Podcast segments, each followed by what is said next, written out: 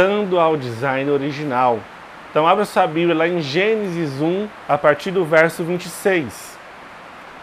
Então disse Deus: façamos conforme a nossa semelhança, conforme a nossa imagem, e domine o homem sobre os peixes do mar, sobre as aves dos céus, sobre os animais domésticos e sobre toda a terra e sobre todos os répteis que se arrastam sobre a terra.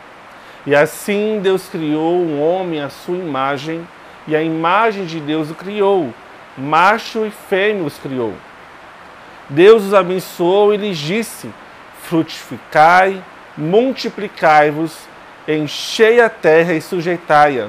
Dominai sobre os peixes do mar, sobre todas as aves dos céus e sobre todos os animais que se arrastam sobre a terra. E disse Deus ainda: Tenho-vos dado todas as ervas que produzem semente e se acham sobre a face de toda a terra, bem como todas as árvores em que há fruto que dá semente. Elas vos servirão de alimento. E a todos os animais da terra, e todas as aves dos céus, e a todos os seres vivos que se arrastam sobre a terra, tenho dado todas as ervas verdes como mantimento, e assim foi. E viu Deus tudo o que tinha feito, e que era muito bom. E houve tarde e manhã, e esse foi o sexto dia. Deus não tem plano B. Desde antes da criação do mundo, Deus só tinha um único plano: ter uma família de muitos filhos semelhantes a Jesus. Ah, mas Adão errou, veio toda a história da humanidade. Então Deus enviou Jesus. O plano de Deus era que fôssemos semelhantes a Cristo. Adão, antes de pecar, como lemos aqui no texto, era semelhante a Jesus. Foi criada a imagem e semelhança do nosso Cristo. Mas Adão falhou.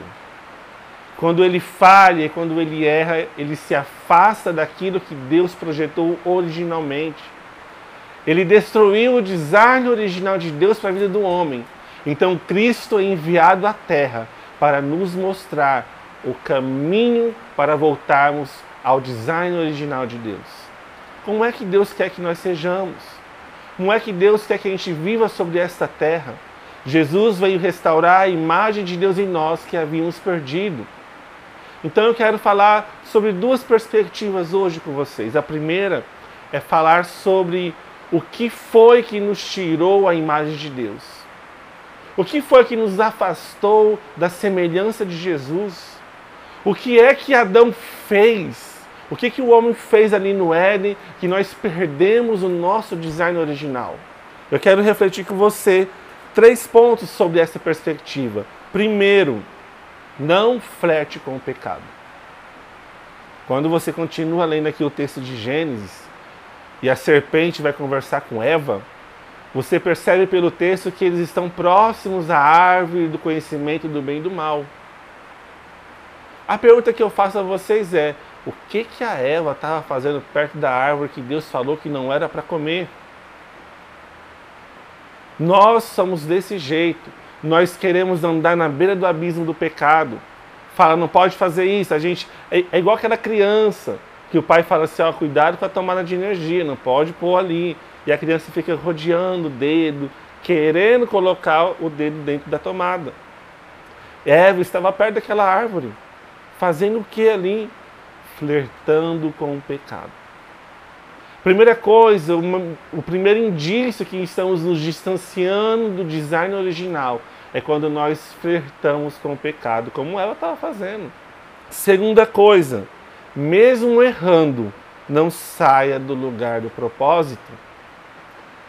Amados, é muito interessante quando Adão ele come do fruto, então ele se esconde de Deus. Deus se encontrava com Adão todos os dias no jardim, na viração do dia. O que é a viração do dia? No entardecer, aquela tardezinha ali, por volta de 5 e meia, 6 horas, no nosso horário local aqui, é a viração do dia. Quando a tarde está indo embora e a noite está vindo. E é interessante que a psicologia e a medicina moderna diz que as maiores crises de ansiedade, a falta de produção de serotonina que causa ansiedade, é neste horário. na viração do dia. Ali por volta de 5 e meia, 6 horas da tarde, as pessoas sentem mais depressão, mais tristeza e mais solidão. Por quê? Porque é o lugar de encontro com Deus que o homem perdeu. Nós somos criados para passar tempo com Deus e este era o horário que Deus falava conosco pessoalmente, ali no Éden. E é interessante que quando Deus ele chega naquele ponto de encontro, Adão não está. Note que Deus não deixou de ir atrás do homem. Deus não se afastou do homem, mas foi o homem que se afastou de Deus.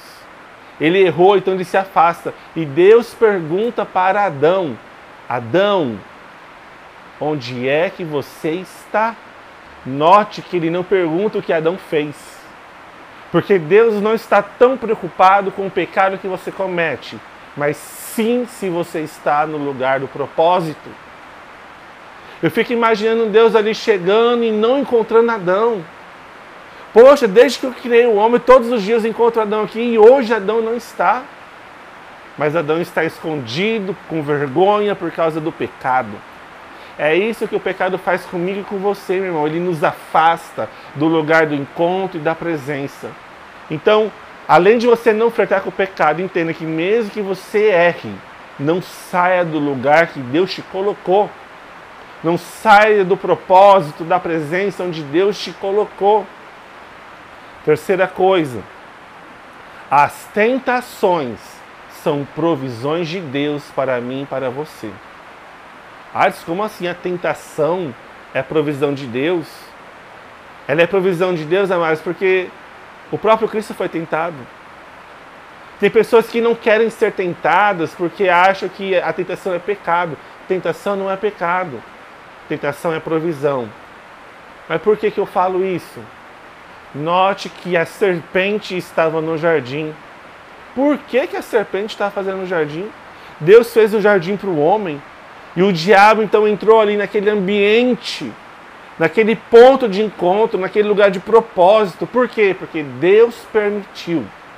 Lembre-se de que quando Lúcifer se rebelia contra Deus no céu e contamina um terço dos anjos, ele não foi tentado. Aquilo nasceu no coração de Lúcifer de querer ser igual a Deus e por causa desse pecado, causa desse erro, Deus colocou o diabo em eterna condenação. O diabo não tem solução, meu irmão. O diabo já está condenado. Não há redenção, não há perdão para ele. Então por que, que Deus permitiu que a serpente tentasse a mulher? Porque se nós pecássemos sem sermos tentados, a gente cometeria o mesmo erro e pecado que Lúcifer cometeu e estaríamos eternamente condenados. Não haveria salvação para mim e não haveria salvação para você. Olha como isso é sério. A própria tentação é recurso de Deus na sua vida para que você ainda possa ser salvo. Ah, mas será que o homem ia pecar se não fosse tentado? Lembra que Eva estava perto da árvore e ela achava a fruta bonita gostosa, apetitosa. Ela queria, ela sentia desejo. O diabo não forçou Eva e Adão a comer a fruta. Ele só deu um empurrãozinho. Querer comer, já estava querendo comer. Mas então, como que a gente volta para esse, esse design original?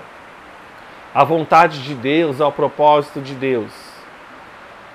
Eu quero te convidar a abrir essa Bíblia no livro de Hebreus, capítulo 5. Hebreus capítulo 5, a partir do verso 7, diz assim: O qual nos dias da sua vida terrena, está falando de Jesus, tendo oferecido com grande clamor e lágrimas, orações e súplicas ao que podia livrar da morte, e sendo ouvido por causa da sua piedade, e embora sendo filho, aprendeu a obediência por meio daquilo que sofreu. E tendo ele sido aperfeiçoado, veio a ser o autor da eterna salvação para todos os que lhe obedecem, tendo sido chamado por Deus sumo sacerdote segundo a ordem de Melquisedeque. Voltar ao design original é ser semelhante a Jesus. E a primeira coisa que nos torna semelhantes a Jesus, a Jesus chama-se obediência. Cristo era perfeito. Mas ele veio à terra, viveu como homem, comeu como homem, foi tentado como homem, venceu como homem, morreu como homem, ressuscitou como homem, para nos mostrar que é possível sim fazer a vontade de Deus. E mesmo sendo perfeito, ele foi aperfeiçoado por meio da obediência ao seu Pai. Mesmo sendo filho, mesmo tendo toda a autoridade, ele se submete e obedece o Pai dele, o nosso grande e querido Deus. E nós achamos que a gente pode viver a nossa vida cristã sem obediência. Jesus fala nos seus evangelhos que aquele que me ama guarda e obedece os meus mandamentos. O primeiro Adão, ele caiu porque ele desobedeceu a Deus. Mas o nosso segundo Adão, Jesus Cristo, ele foi ressuscitado porque obedeceu. No meio do deserto, sendo tentado, não pecou contra o Senhor e foi fiel até a morte morte de cruz. Seja obediente a Deus. Seja obediente aos seus líderes. Isso é, isso é maneira de nós honrarmos as autoridades que Deus colocou sobre nós. A obediência faz parte da nossa vida cristã. Segunda coisa, quero que você abra sua Bíblia em 1 João 4, a partir do verso 13. Nisto conhecemos que estamos nele e ele em nós, por ele nos ter dado o seu Espírito. Vimos e testificamos que o Pai enviou o seu Filho como Salvador do mundo. E todo aquele que confessar que Jesus é o Filho de Deus, Deus está nele e ele em Deus. E nós conhecemos e cremos no amor que Deus tem por nós. Deus é amor, quem está em amor está em Deus e Deus nele. Nisto é aperfeiçoado em nós o amor, para que no dia do juízo tenhamos confiança, porque como Ele é, somos nós também neste mundo. E no amor não há medo. Antes o perfeito amor lança fora o medo.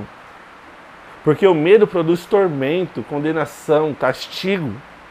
E aquele que teme não é aperfeiçoado no amor. Nós o amamos porque ele nos amou primeiro.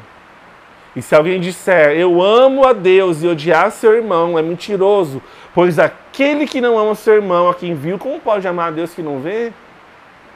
E dele temos este mandamento: quem ama Deus, ame também o seu irmão. Será que temos vivido o design original de Deus para a nossa vida? Eu quero só deixar alguns pontos sobre como viver o amor de Jesus na terra. Primeiro, nós temos que saber, conhecer esse amor. Você conhece o amor de Deus? No íntimo do seu coração? Outra coisa, nós temos que aprender a confiar na obra de Cristo, porque ela é a garantia de que não seremos condenados. Jesus confiou porque amava Deus e sentiu o amor do Pai. Ele foi para aquela cruz, sofreu o castigo que nos traz a paz. Porque ele confiava que aquele castigo não era tudo de Deus. Ele conhecia e confiava no amor de Deus. Precisamos permanecer no amor, permanecer em Deus, permanecer no propósito, vivendo o amor dele de forma plena, vivendo como Cristo viveu. Ele é a fonte, ele é o início, ele é o meio e ele é o fim de todas as coisas. O amor precisa trabalhar em nós para nos transformar. Porque o amor transforma o medo em confiança. Adão se escondeu de Deus, saiu do lugar do propósito, porque ele sentiu medo. Quando nós temos medo, amados, é porque nós não entendemos a salvação. A gente acha que é salvo, mas a gente só está pensando em se safar. Pastor Paulo Borges Júnior ele fala que quem quer se safar é safado. Quantos safados temos na igreja, não é verdade? Nós temos que ser salvos. A pessoa salva, conhece o amor de Deus, ela não tem medo do castigo eterno, porque ela é baseada no amor de Deus sobre ela. E o amor restaura a comunhão de Deus com os irmãos. A comunhão, o congregar, o estar junto, meu querido, é uma prova de que nós conhecemos, sabemos, permanecemos e confiamos no amor de Deus. Não existe esse negócio de congregar online. Você pode assistir um culto. Essa historinha de desigrejar de que eu sou igreja lá na minha casa é mentira. Jesus disse: Onde estiverem dois ou mais reunidos em meu nome, lá estarei. Jesus não está com você sozinho. Você tem o Espírito Santo e glória a Deus. Mas Jesus só se faz presente onde estiverem mais de duas pessoas. Por isso é importante estarmos juntos em comunidade, porque Deus, através de Jesus, se manifesta naquele lugar. E ele ainda diz: Eu estarei convosco todos os dias. E quando nós lemos o livro de Atos, nós vemos que a igreja primitiva se reunia todos os dias, de casa em casa e no templo. Era todos os dias estavam juntos, porque eles sabiam que Jesus só estaria presente se estiverem dois ou mais. E que a promessa de Jesus é que estaria todos os dias. E eles queriam tanto a presença de Jesus. E eles viviam juntos todos os dias. Não vive isoladamente. Deus tem algo muito poderoso para fazer sobre a sua vida. Amém?